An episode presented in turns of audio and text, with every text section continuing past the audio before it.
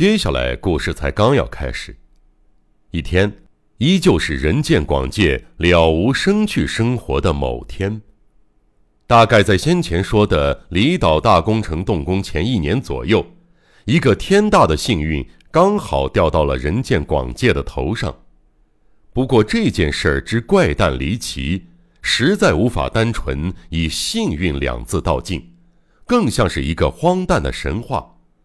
得知这个天大的喜讯后，人见广介立刻联想到了一件事儿，尝到了恐怕是无人感受过的、难以用言语形容的喜悦。下一刹那，他又为自己生出如此邪恶的想法感到一股连牙根儿都不禁打颤的恐怖。给他带来这个消息的是他大学时代的同窗，如今是一名报社记者。两人已多日不见。一天，这位名为山田的老友来到广介的公寓，聊天时无意间提到了一件事儿，绝对是一不留神说溜嘴的。哎，你大概还不知道，两三天前你哥哥死了呢。什么？人见广介没太明白对方不经意间的话，禁不住反问：“怎么，你忘了吗？就是你的另一半儿。”双胞胎另一半，大名鼎鼎的孤田原三郎啊！哦，你说那个大富翁孤田吗？真叫人吃惊啊！他究竟生了什么病啊？我收到通讯员传来的稿子，好像是癫痫痼疾发作，一发作便一命呜呼。哎，他还不到四十岁，挺可怜的。接着，报社记者又说了两句，不过实在太不可思议了。你们俩怎么长得这么像？报道原稿上附了一张孤田的近照，我们都毕业五六年了，你们却越长越像，比学生时代长得更像了。如果遮住照片上的胡子，再给他戴上你那副眼镜儿，你俩简直就是一个模子刻出来的呀！是的，各位读者猜的没错。穷书生人见广介与 M 县首屈一指的富翁孤田原三郎是大学时代的同窗。不可思议的是，两人从脸型到身材，连声音都如出一辙，以致同学戏称他们是双胞胎。这个绰号就这么保留了下来。由于年龄稍长一些，大家称孤田原三郎为双胞胎哥哥，人见广介为双胞胎弟弟。动不动拿这件事调侃他们，即使是开玩笑，但两人也不得不承认，这个绰号的确名副其实。世间常有长得相像的人，不过像这样明明不是双胞胎，却犹如双胞胎般一模一样的情形颇为罕见。尤其是这点儿，竟成了日后那件人间少有的离奇事件的铺垫。一想到这里，我不禁感叹世间事因果无常。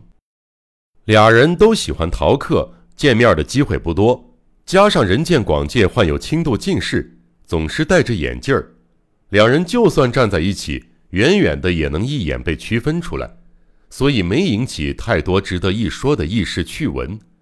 但学生生活毕竟漫长，其中还是不可避免的发生了一两桩。可供人茶余饭后谈笑的事儿，可想而知，他们俩相像到什么地步。如今双胞胎哥哥过世，广介无比震惊，远超过听到其他同窗的讣闻。不过，由于两人长得实在太像了，孤田就像自己的影子一样，广介内心不觉悲伤，反而厌恶，更不用说哀痛了。不过，这消息还是给了人见广界一个莫名的冲击，那冲击与其说是悲伤，不如说是骇然。比起骇然，又更是一种莫名诡异的、捉摸不透的预感。但那预感究竟是什么？报社记者接着又闲话许久，直到他离开后，人见广界依旧无法理清。就剩他一个人的时候。他反复思索萦绕在脑际、久久不散的孤田的死讯，一个离谱的妄想在他脑海里涌现，宛如午后雷雨的积云席卷了天空，那样迅猛，令人恐惧。他的脸色输得苍白，紧咬着牙关，最后甚至浑身哆嗦着，僵坐在原处，凝思着那逐渐清晰、逐渐显现真实轮廓的想法。有时，由于他太过恐惧，必须奋力压抑住那不断浮上心头的诡计，然而他无法遏制，越是压抑，那些诡计的细节就越发像万花筒中的世界。无比绚烂的绽放在他的幻想之中。